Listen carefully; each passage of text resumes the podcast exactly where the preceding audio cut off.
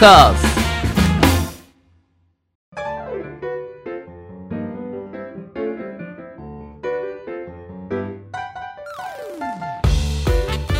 リスナーの皆様ご機嫌いかがでしょうか？e スポーツキャスターの R です。アシスタントの中村優香です。今週もどうぞよろしくお願いいたします。よろしくお願いします、はいさあでは早速ですがゲーマーの流儀とはどのような番組なのか初めて聞くリスナーの皆様のためにもご説明よろしくお願いします。ではゲーマーの流儀とはどんな番組かと言いますと e スポーツ実況のパイオニア R さんからゲームにまつわるニュースの解説や最新情報ゲーム人生で学んだことプロゲーマーたちのすごすぎる実態などなどさまざまな角度からゲームの魅力楽しさをお伝えいただきます。トーカーズそれではゲーマーズニュースからいってみましょう。早速参ります。本日のニュースはえミクシー渋谷区立中学校の部活動改革プロジェクトを支援。プログラミング学習コンテンツなど提供というニュースです。AMP の記事によりますとミクシーは2022年4月より本格始動した渋谷区立中学校の部活動を地域企業団体の協力を得て全校合同で行う同区の取り組み渋谷部活動改革プロジェクトにおいて昨年度の試験実施時に引き続きコンテンツ提供や講師派遣などの支援を行うことを発表しました。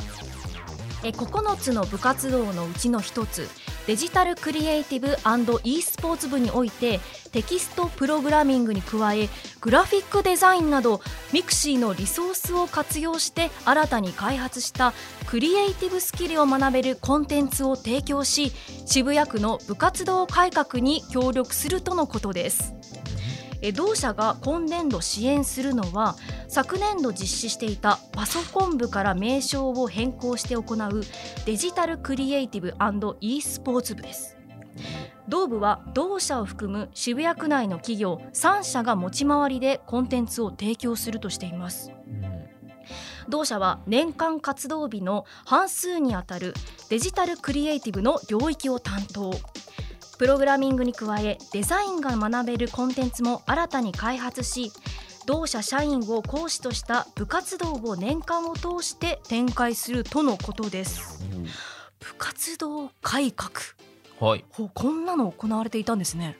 そうですね、うん。一応調べてみたら、もうこの部活動改革みたいなことは2019年あたりから、えープログラミング、えー教育事業に関する協定というものを、えー、ミクシーさん。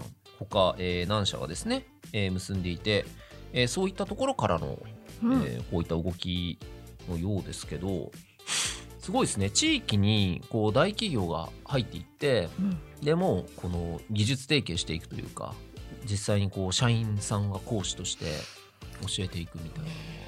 まあでもなんですかね。まあとりあえず今これは渋谷区の、えー中学校の、えー部活動っていうところですけどこの動きでなんか渋谷区に、えー子供をこう住ませたいというか渋谷区の学校に通わせたいうんっていう親御さんも出てくるんじゃないかっていうぐらい革新的ですよね。ねえうんしかも渋谷って e スポーツのね高校もご紹介したことありましたし、そうですね。渋谷暑いですね e スポーツの、うん。まあ今まではその仕事をするビジネスの上で、えー都心っていうのがやっぱり都心に近ければ近いほどいいっていう感覚はあったと思うんですけど、はい。コロナによってこうテレワークが進んで必ずしも都心にいなくても仕事できるよねっていうこう仕組みができたと思うんですよ。うん。でだけど、えーこういう自治体系が、えー都心の方が強いってなってくるとまた都心の価値が上がってくるのかなっていう気もしますし、うん。実際にじゃあこのプロジェクトで結果が出るのって多分4年後5年後とかこの、えープロジェクトの教育を受けた子たちが、えー成人してえーどういった活動をしていくかっていうところで、はい、えーていうんですかねその成果がうん。えー感じられると思うんですけど、うん。でもこれはかなりいいな。自分が中学生だった時にこういうことがあったら興味あったなって思っちゃいますね。ねえこういうのうん。中学校でなかったじゃないですか。なかったですね。まあパソコンいじるくらいうん。だったんですけどこううんプロの方が実際にこう学校に来てくださって、うん。しかもこう専門的なことを教えてもらえるって、いやなんか新しいその子どもたちのうん。夢うん。を提供できる一個の場になっていや素晴らしいなって思いました。そうですね、だしこういうところに来る講師の先生って、うん外部からの人だからそのなんか先生っぽくない方がいいなって思うんですよ。おと言いますと。例えばなんかあんまり大人っぽくない大人の人が講師としてきてなんかこの人本当に大丈夫かって思われてんだけど そのデザインとかをやり始めたら超すげえみたいな、あーそのギャップがギャねップがあって、で人間としての面白みを、うん。こう多感な思春期の子たちが感じて、うんこの人みたいになりたいとかこの人みたいな生き方ができるんだっていうモデルケースとしてなかなかそういう大人と接する機会ってないじゃないですかないです。子供の頃。ないだけど社会に出るとなんかあ面白い生き方してるなっていう人ってこう、まあ、あるある種手に職を持ってる人の方が多いから、まあ、そういう意味でもクリエイターさんとかデザイナーさんっていうのに触れてその人の人となりと一緒に技術に興味を持つっていうのが、うん。なんか結構あるんじゃないかなっていう印象なんではい。そういうきっかけになっていくとよりこうなんていうのかな夢を持ちやすいっていうか、はい。自分が中3の時に将来何になりたいかってアンケートが来てなんて書きました？中村さん。アナウンサーになりたいですとか、うんちっちゃい時はお邪魔女ドレミになりたいですとか、うん自分が知ってるうん、職業でしか書けなかったですね。そうですよね。うんで俺もそうだったんですよ。え？わかんないじゃんみたいな。うんそもそも世の中にどんな職業があるかわかんないのに何になりたいかとか無理だろって思ったんですよ。うんだから、あのーそれって意味があんのかなって当時思った記憶があるんですけど、はい少なくとも、えーこういう外からの講師の人って社会を教えてくれると思うんですよね。うん。学校の先生以上に。こういう働き方あるよとかこういうことができるよとか、うん。だからただ学校教育でいるよりも、えー明確にあじゃあ自分はこういう仕事に就きたいとかうんこの人みたいになりたいが生まれやすいんじゃないかな。うんうん。それが一番良さそうだなって思いますね、うんそうですね、うん。新しい価値観と職業を教えてあげる場で。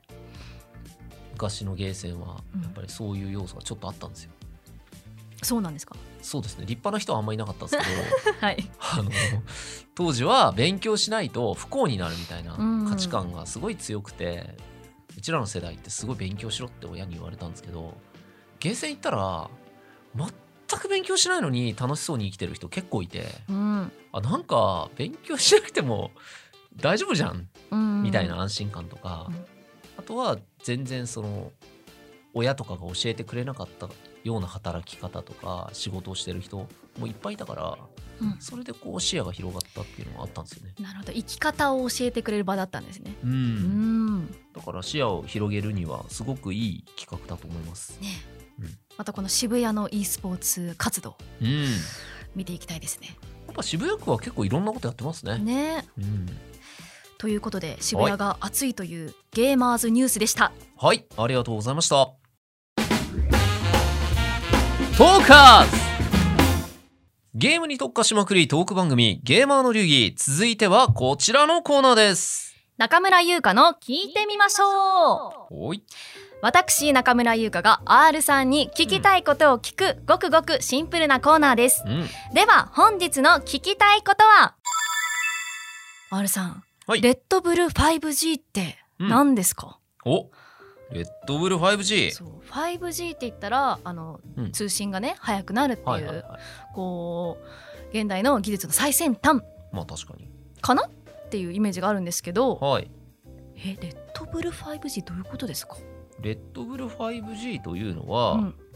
2012年に一番初めに始まった、えーレッドブルさんの、えーイベントです。はい。これね多分一発目にね自分がね関わらせてもらったと思うんですけどまあ何かっていうと、えー 5G っていうのは5つのゲームを扱いますよっていうことなんですよね。うーゲームの G だったんですね。そうですね。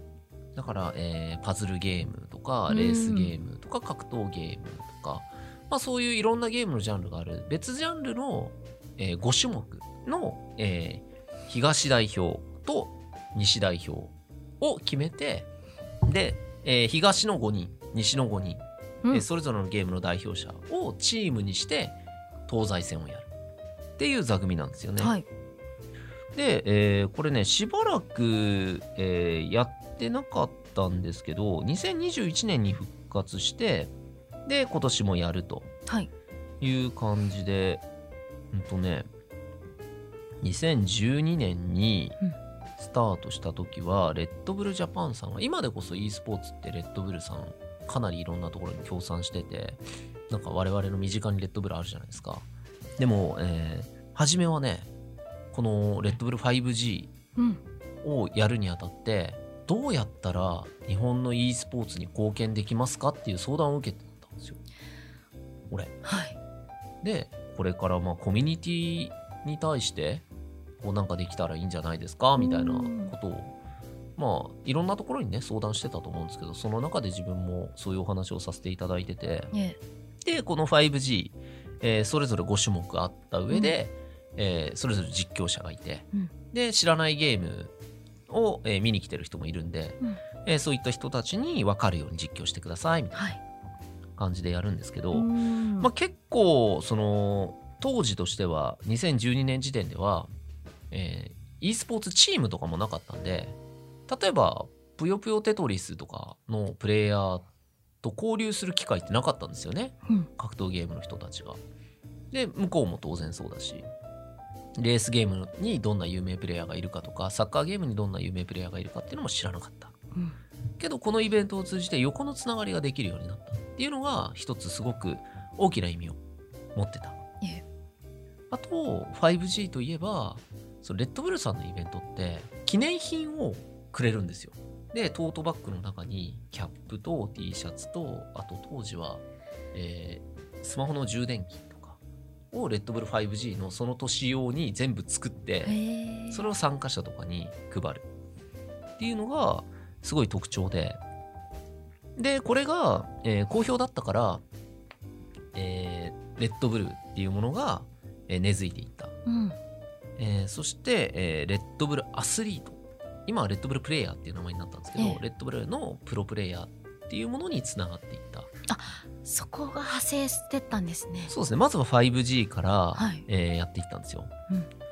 でちなみに私事ですがはい。2013年だったと思うんですけどレッドブルさんに、まあ、レッドブルさんレッドブルさんでどうやったら、えー e スポーツに貢献できるかって悩んでた時期だったんで、えープレゼン資料を作りまして R さんがですか、はい、で ちょっといいですか？って言って、レッドブルの当時のその、えー e スポーツの担当の偉い責任者の人かな？と一緒にあの今世界各地で格闘ゲームは、えーいろんなイベントが行われてますと。で、えーみんなプロにプロゲーマーになりたいけどスポンサーがつかないから当時は日本のスポンサーってなかったんですよ。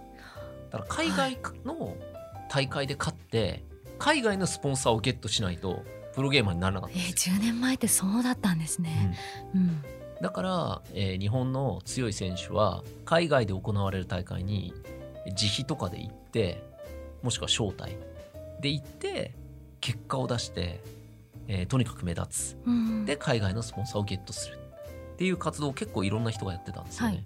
っていうところに、えー自分をレポーターとして、えー行かせてくださいっていうプレゼンを作ってで、えー現地のコミュニティの、えー様子。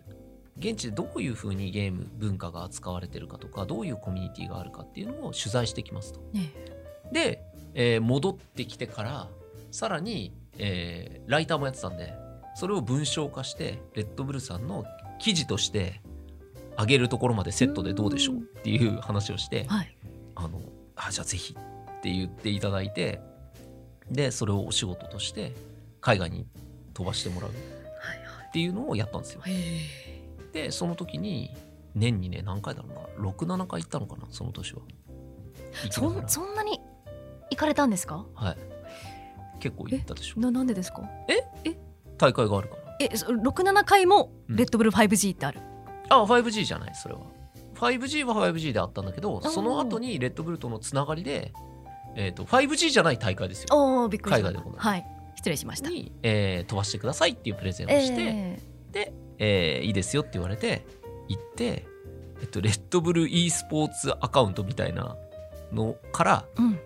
現地からつぶやいてた。へえ、うん。R さんが中の人だったんですね。でやらせてもらってで現地で友達いっぱい作ってコミュニティとも仲良くなって俺日本でキャスターやってんだっつって、うん。よろしくなみたいな感じで、うん。7カ国ぐらいかなその年は。回って友達100人作って帰ってくるみたいな、世界中のあいいですね。とかや R さんすごいな、はい。そうですね。そういうのがあってやっぱり自分はレッドブルさんにはすごいお世話になったなっていうはい、感覚があるし、うん。その次の年も 5G があってであの格闘ゲームがあったんでそこにも呼んでいただいてっていう感じでしたね。えええあのレッドブルうん。って聞いたら、はい。私の中でレッドブル組手はい。おが、あのー番組でも何度か紹介したことあると思うんですけどそれってうん。5G の大会とうん。なんかどう違ってくるんですか？えっとねレッドブル 5G は日本のイベントです。組手っていうくらいだからはい。日本のイベント、えっとまず 5G が日本のイベント、でレッドブル組手は日本のイベントじゃない。うんうん、組手はフランスのイベントなんですよ。わかりにくいでしょ？組手なのに？日本組語手なのに。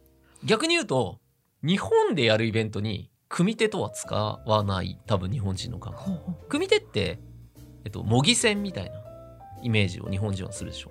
だけど、えーフランスの人たちからするとその組手っていう多分なんか字面とか響きがいいから自分たちがやるレッドブルフランスの主催のイベントは組手っていう名前なんですよ。組手っていうんですか向こうの方って。レッドブル組手。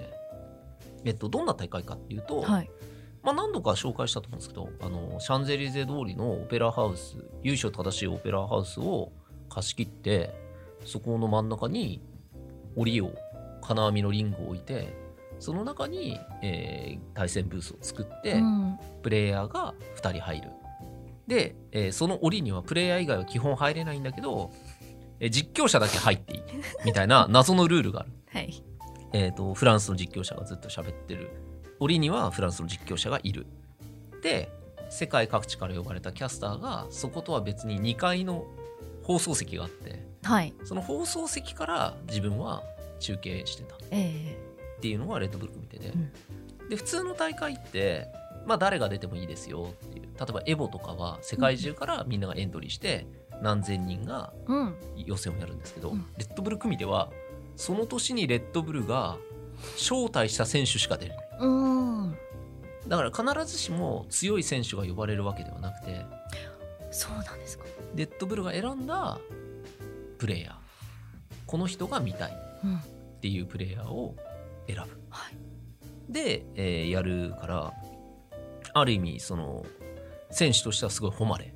うん優勝とかはできないけどあのすごいレアなキャラクターでめちゃくちゃ強い人とかははい。呼ばれたりするんですよ。へえでやっぱりこれもすごいところが、えー選手には、えー特製の、えーレッドブルグッズみたいなのが送られてきて多分ね1年目とかは、えー箱に招待された選手の家に箱が届いて開けると、えースマホが入ってて。えスマホが入ってる、はい。でそのスマホをつけるとうん。フランスのその会場までの GPS みたいになってて。どうですかはいよくわかんないでしょはいまあ、要するに自分のところからその会場までうんこれをたどってこいみたいな演出をする、へすごいでしょえはいとかその次の年は、なんか協賛スポンサーのなんだっけゲーミング PC30 万円分ぐらいのゲーミング PC レッドブル仕様みたいなのを招待選手に全員配るとか。うわ太っ腹ですねレッドブルさん。超太っ腹。うん。だし選手ファーストでうん。演出とかも全部やるからはい。やっぱめちゃくちゃ選手出た選手はあのもう一度出たいっていうし、ん出たことない選手は組手に出てみたいっっていうイベントなんですよ。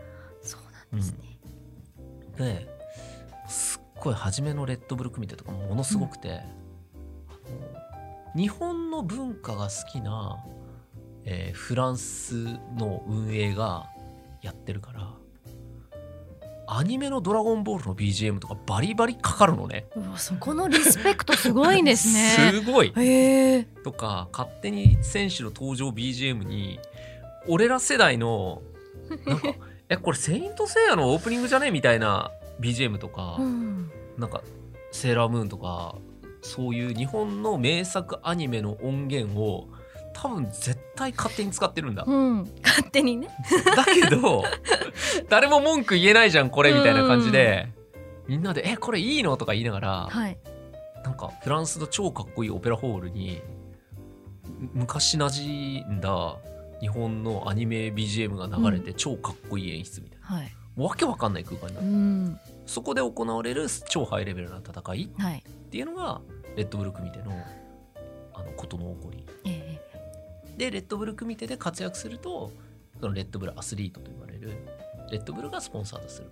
プロゲーマーに結構なれるチャンスがある、うん。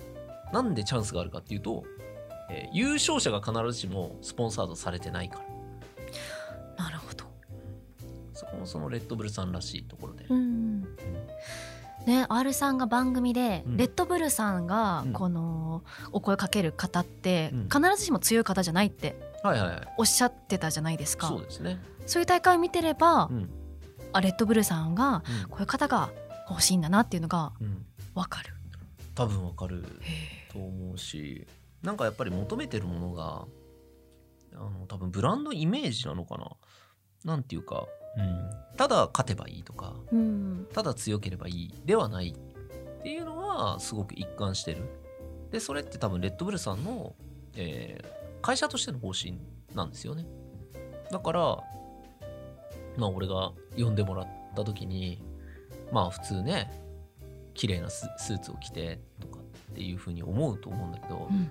やっぱレッドブルのイベントだったらちょっと弾けていこうみたいな感じへえで、はいなんかレッドブル組みてる時の俺の格好とか結構大大概な 大概な格好を してくださるんですか？あはいしてましたよ。え会場のはい。その温度感というか雰囲気はうん、どんな感じなんですか、組み手はもうただただ熱狂。熱狂。フランス人の人たちってめちゃくちゃ叫ぶから、うん。もうなんていうのかな揺れる感じですね。うん、それも含めて選手たちがこんな歓声の中でゲームしたことねえみたいなはい。感覚になったりする。のがすごいやっぱり自分もなんだろう関わってて楽しいしうんなんかレッドブルのイベントは一味違うなって思わせてくる演出がありますね。本当その中で日本でレッドブル組手が行われた時があったんですよ。お日本で。名古屋で。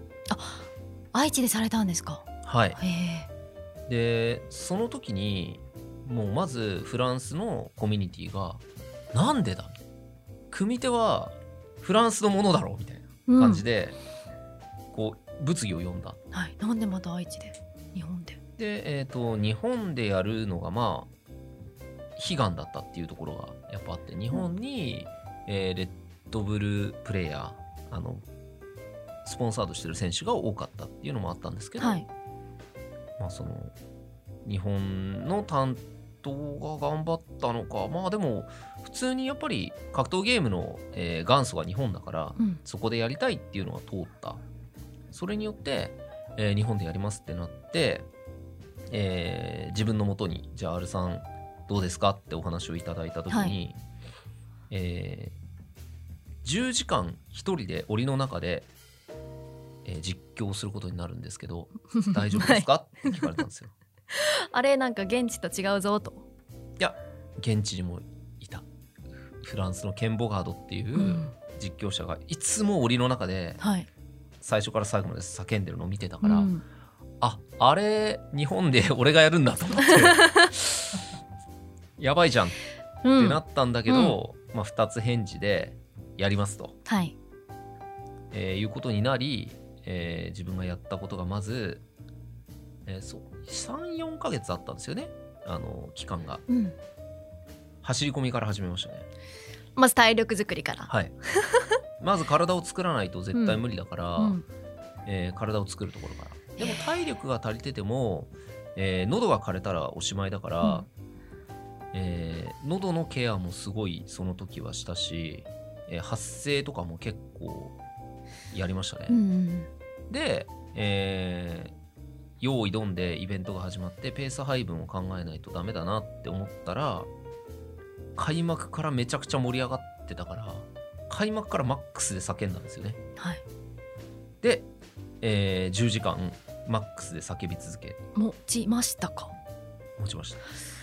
持たせました。うん。しかもまあなんていうんですかね。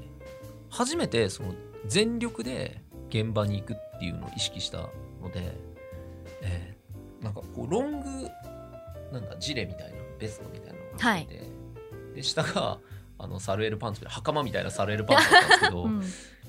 あのポッケが大きかったんですよね。だからありとあらゆるところに、えー、と喉グッズ喉ケアグッズを仕込ませて、うん。例えば龍角散タブレットとかもうふこうパックから出すのも時間がないからいつ抜かれてるか分かんないじゃないですか、はい。だから、えーもう直でポッケに入れてで自分にカメラが向いてない瞬間にパッて口に入れたりとか、うん。喉塗るスプレーとかも、もういろんなところに忍ばせてっていう本当に本当に数十秒とかでうん。喉をケアしながら叫び続けるっていうのを10時間やって。えしかも試合実況しながらだからもういろんなところに神経使われてくたくたじゃないですか、そうですそうん。だそれをやったのが40歳の時3年前だったんですよね、はい。コロナが来る前、うん。だからなんかやっぱすごい自信になりましたね自分の中で、うん。40でこれができたかみたいな感じで。はい。だからまあそうもちろん、まあ、自分のことは置いといてね。そのイベントがものすごかったんですよ。で日本でこれだけの規模であのなんていうんですかな。一番思ったのは日本人って、まあ、今でこそ多分、えーこの前のシャドバのイベントとかすごい人は叫んで熱狂があったと思うんですけど一昔前ってやっぱり観客が声出さなかったんですよね。はい。静かに皆さん見てた。なんかどうやって声出したらいいか分かんないとうん。かちょっと恥ずかしいとかっていうのが多かった中でレッドブル組手はめちゃくちゃ会場の人たちが叫んだ。はいだから俺も叫んだっていうところなんですけどうん。あの時に初めて、えー、と e スポーツが工業化できるなって思ったんですよね。はい。その3年前に3年前。やっと。そうなんですね。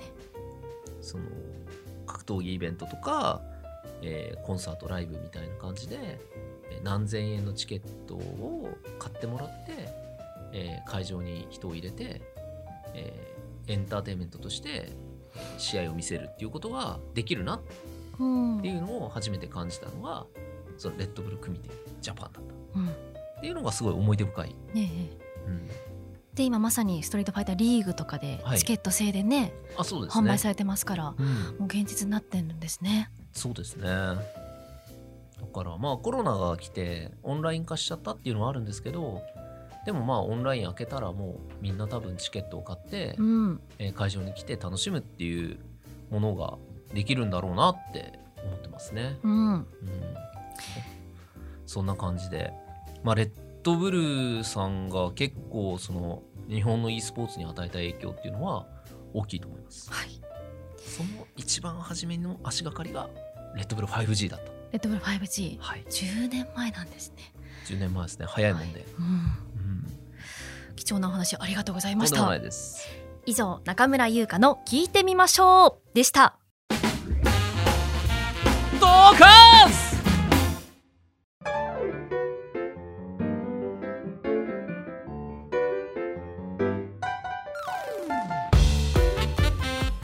ゲーマーの流儀あっという間にエンディングのお時間です。はい R さん何かお知らせはございますか？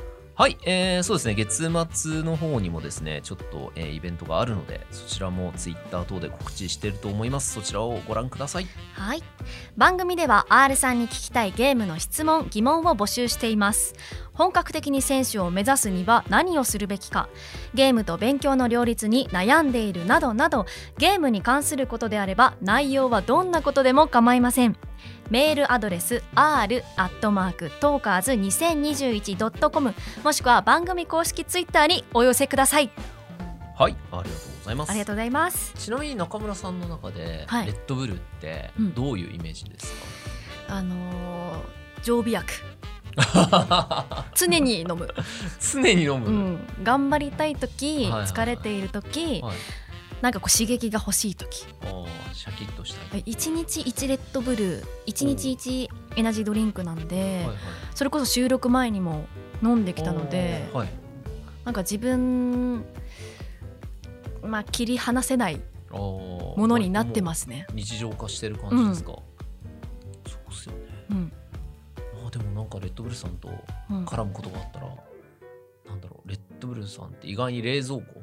レッドブル用の冷蔵庫とか置かしてくれたりするから、はい、フルタッチプロジェクトさんでなんか ここの辺にレッドブル冷蔵庫ワンチャンはい、いただけるかもですよ。で貸してもらえるかもしれえしかも今日あの、はい。スタッフの奥村さんが、ない、はい、あのお茶とレッドブルどっちがいいですかって言って、はいはい差し入れにレッドブル持ってきてくださって。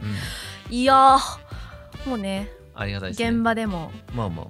我々も常にね飲ませていただいてるんで、いつもお世話になってますとはい。いうところですね、うんそういえばはいはい。中村さん、あのはい。ツイッターを見たらなんかはい。TikTok で踊ってませんでした？踊っちゃってますね。踊ってましたよね、はい。今更ながらなんですけど、はい。TikTok 始めまして、はい。いや TikTok って今なんか市場の規模がうん。大きいぞっていうのを聞きまして、そういえばなんか自分踊れたやんと思い出しうん確かに。投稿を始めた次第です。確かに今後はうん。なんかその TikTok でうん、踊りメインなんですか、今は一応流行ってる曲を踊っていこうと思ってるんですけど、はい。それこそなんかゲーマーの流儀とかでねうん。なんかコラボしてコラボじゃって言ったらもうおこがましいですけど、いえいえいえ。なんか、一緒になんかうやるとか、ん、やれたら。なるほどね。あ TikTok ご覧になりますか、ほとんど見ないんですけど。うんうんだけど、娘とかに聞くと、いやもう TikTok に慣れちゃったから YouTube とか見てらんないんだよねって 結構言ってて。現代っ子というかそうなんですね小学生でも。そうですね小中学生はそんな感じで、うん。要するに、えー、と情報を、まあ、短い時間で撮りたい。だから YouTube の動画とかも倍速で見るとか、うん。まあ、そういう風になってるじゃないですかだからまあそこに関してあんまり理解できないからうん。ジェネレーションギャップだなと思いつつも、うん。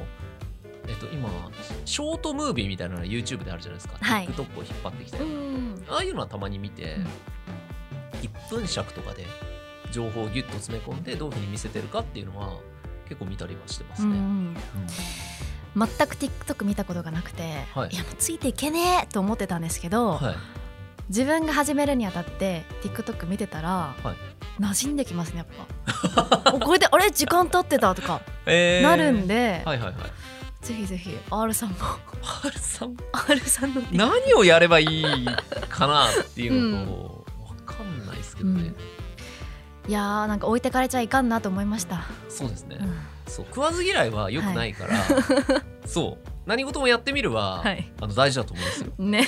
そう。だからまずは身近でやってる中村さんの TikTok を見ることから、はい。自分も始めていきます。とりあえず私も投稿をはい。続けて、そうですね。何かこう模索をねしていけたらと思います、うん。はい、ということでじゃあ継続して頑張ってくはいださい。ありがとうございます。よかったら私の TikTok 見てください。皆さんもよろしくお願いします。よろしくお願いいたします。はい。それでは次回も 来週火曜日にアップ予定です。それでは来週も行ってみましょう